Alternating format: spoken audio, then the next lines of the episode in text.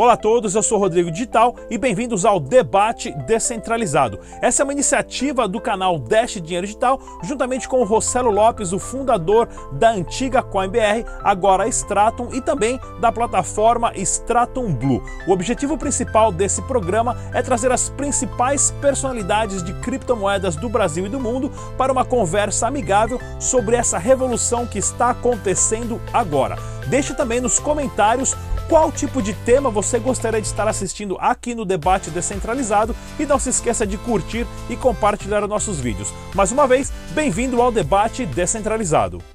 Vamos lá então, pessoal, voltando aqui na parte número 2, né, do nosso debate descentralizado. Uh, vamos falar aqui um pouquinho sobre o ano de 2020, que está aí já beirando a esquina que será o ano das criptomoedas do banco dos bancos centrais, né?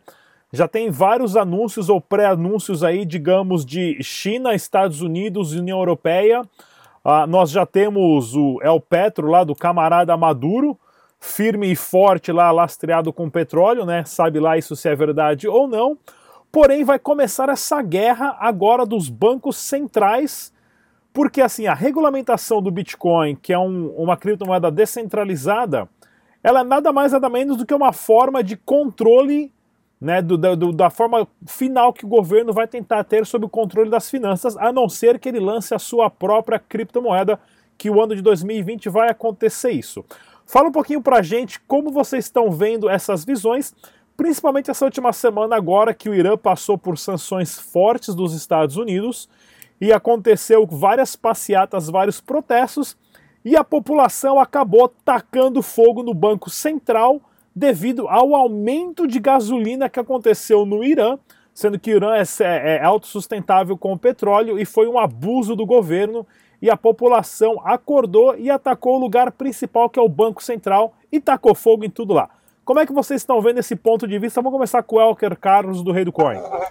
Cara, eu primeiro que eu tô vendo com muita felicidade. Porque quanto mais problemas com os bancos centrais as pessoas tiverem, mais olhos elas terão para cripto, que não tem o Banco Central.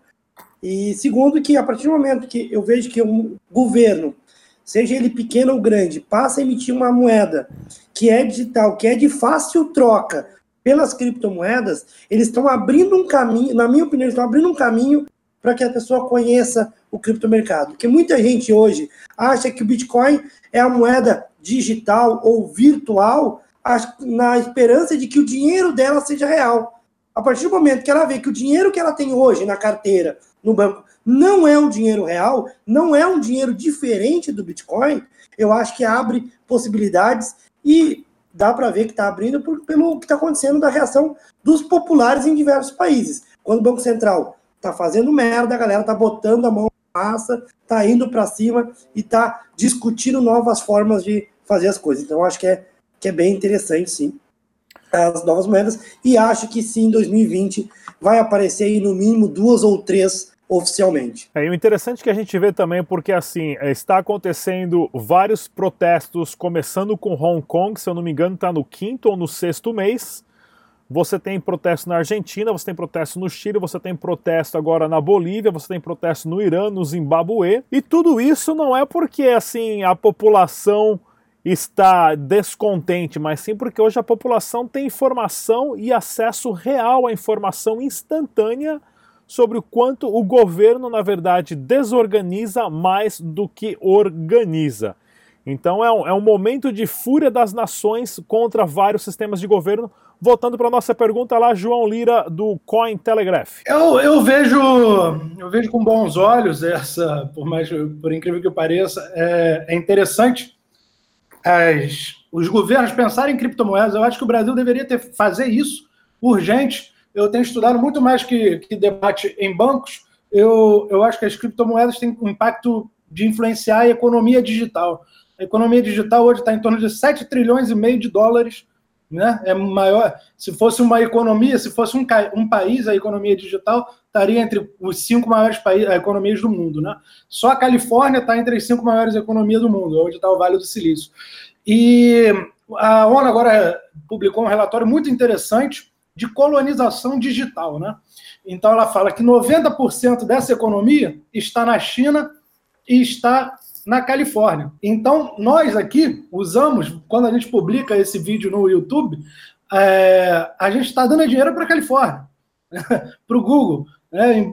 Nós trabalhamos para eles aqui, né? como motorista de Uber e, e, e outras aplicações. Você criar uma moeda digital, né, uma criptomoeda nacional, você incentiva aplicações que utilizam aquela criptomoeda no país. Você imagina quanto de dinheiro que sai de real que vai para o Vale do Silício só de Uber, de corrida de Uber. 25% de todo mundo, é, diariamente. Imagina um, governo incentivar uma criptomoeda onde esse pagamento fique por aqui mesmo. Né? É, em vez de depender de cartões de crédito e essas outras coisas. Então, você tem uma gama enorme de incentivos a aplicações. Né? A própria ONU, nesse relatório, ela, ela fala que para combater essa colonização digital, tem que se incentivar é, o open source né, o, software, o software de open source, porque é uma forma de combater esse monopólio, esse oligopólio chinês e americano que a gente vê na internet. Anderson Vieira, da Stratum.hk. É, eu tenho um pouco de medo disso, porque o, o Facebook com a Libra escancarou uma guerra que a gente, eu, eu particularmente não esperava a, agora, né? Que é alguém pensou, bom, o dólar domina o mundo, tudo é dólar, tudo baseado em dólar, e mas tem um negócio novo chamado criptomoeda aí que tem uma chamada Bitcoin, que é a maior e que todo mundo usa, e se eu for a maior? E se eu for a criptomoeda maior? E se a minha criptomoeda do meu Banco Central for a maior e utilizada por todo mundo? Né? E aí a gente volta 10 casos na, na, na vida de criptomoeda se isso acontecer. Né? É, eu tinha muito medo, e no, quando saiu a, a, a, proposta da Libra, tudo, e depois que as pessoas foram entendendo o que acontecia, eu não sei se foi uma. É, se foi alguém do projeto que disse, olha, a nossa expectativa era, era ser a, a, a primeira criptomoeda mais usada, a que todo mundo vá é, é, é utilizar. O próprio governo americano falou, opa, é, poder para isso eles têm, né? Dinheiro, talvez lobby, talvez coisas.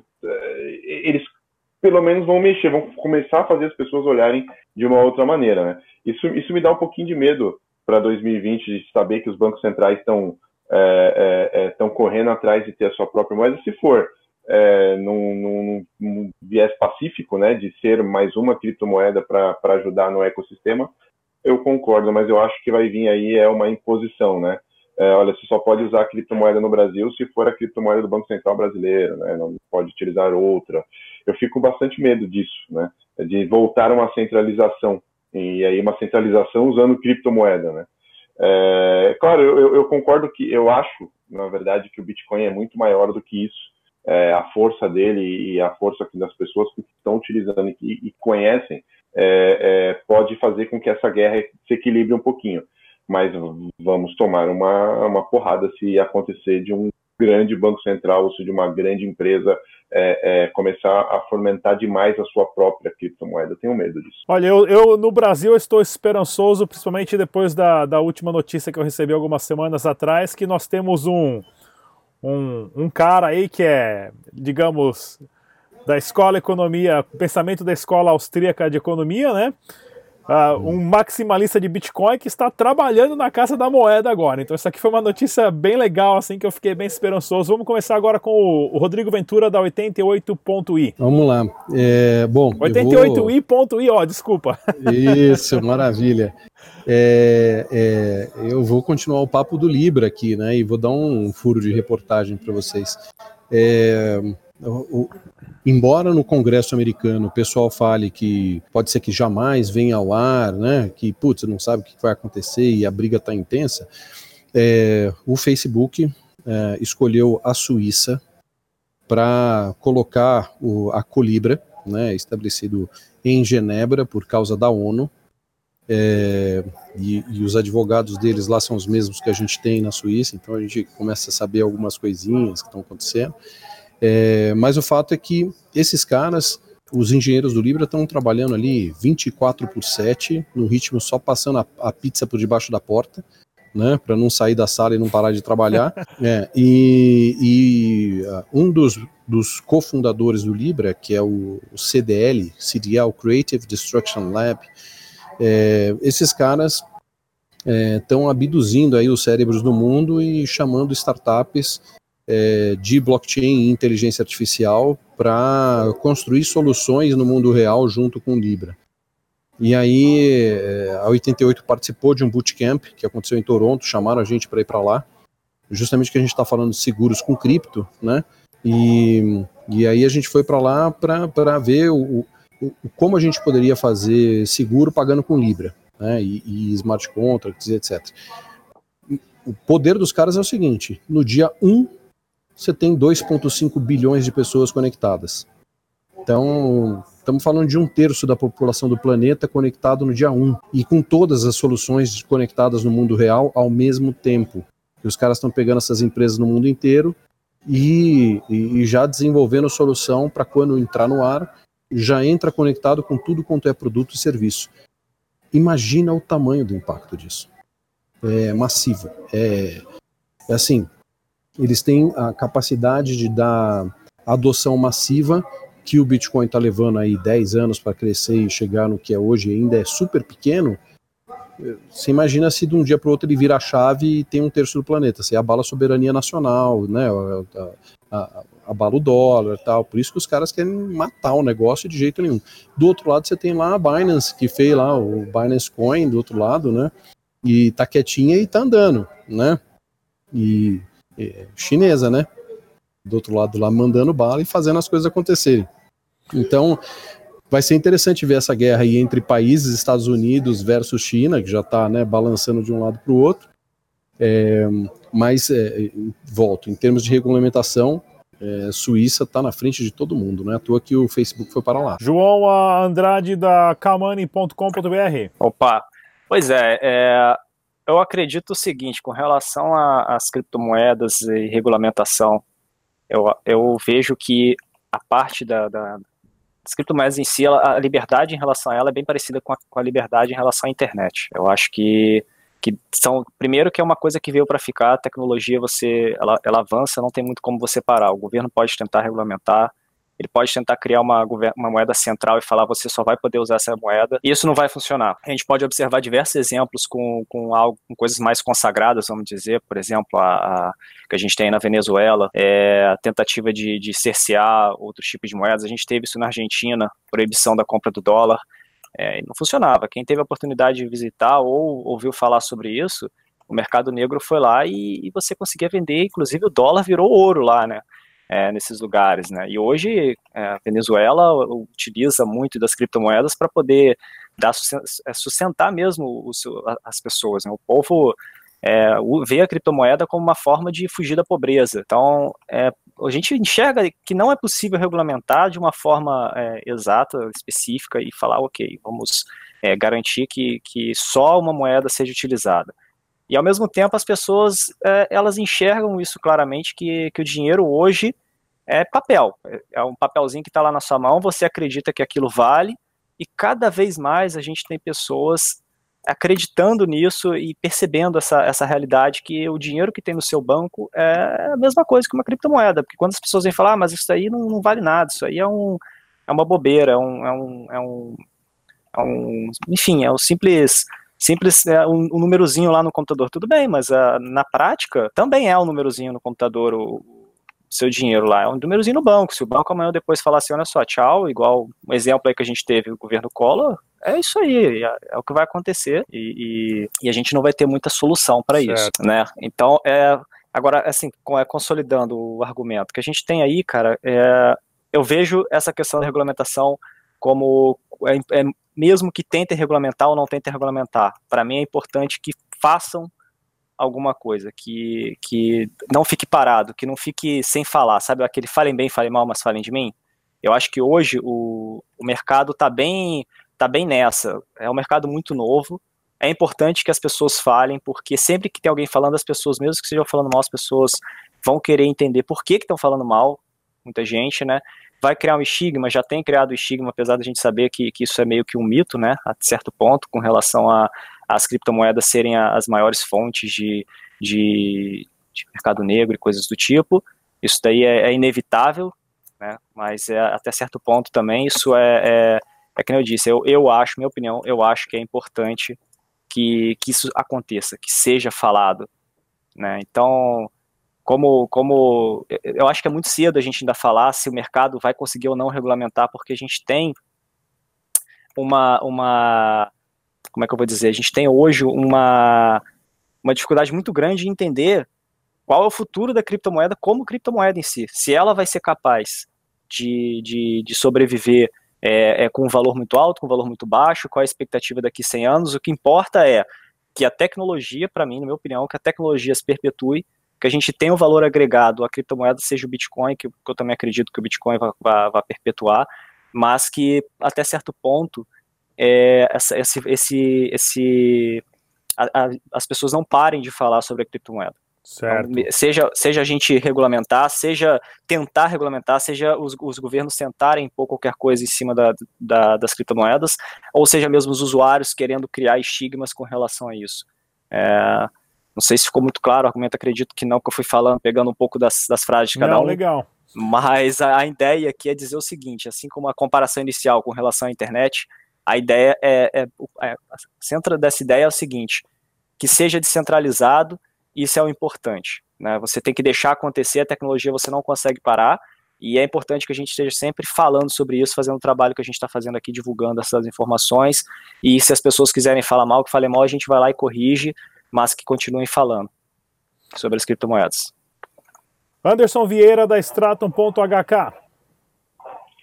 E, e assim, até pegando o que todo mundo falou, é, fazendo um, um, fazendo uma, uma, uma, introspecção aqui, é que nós criamos um monstro, né? Assim, é, é, o Facebook, ele se, se acontecer isso que o Rodrigo vai acontecer, né? É, que o Rodrigo falou, é, nós voltamos a, a, ter uma moeda centralizada, né? É, e a gente vai ter que confiar no Google, né? É, vira a chavinha ali, 2,5 bilhões, né, Rodrigo? De pessoas ali utilizando é, goela abaixo, né? Porque se você quiser continuar utilizando os produtos Facebook, bem provavelmente você vai ter, vai estar esbarrando no Libra ali, ou, ou, ou em todas as suas, a, a, os seus parceiros, né? Enfim, Face, Instagram é... e WhatsApp. Não, fora, é, é fora se, é, se, se, ah, esse movimento que você falou que na Suíça era esperado, né? Já que, né? É, mas cresceu o olho do, do, do, Facebook em ser a moeda do mundo, né? É, em ter esse, esse causar esse colapso aí. Só que eu gostaria que fosse o Bitcoin não a moeda de alguém, né? A moeda de um dono.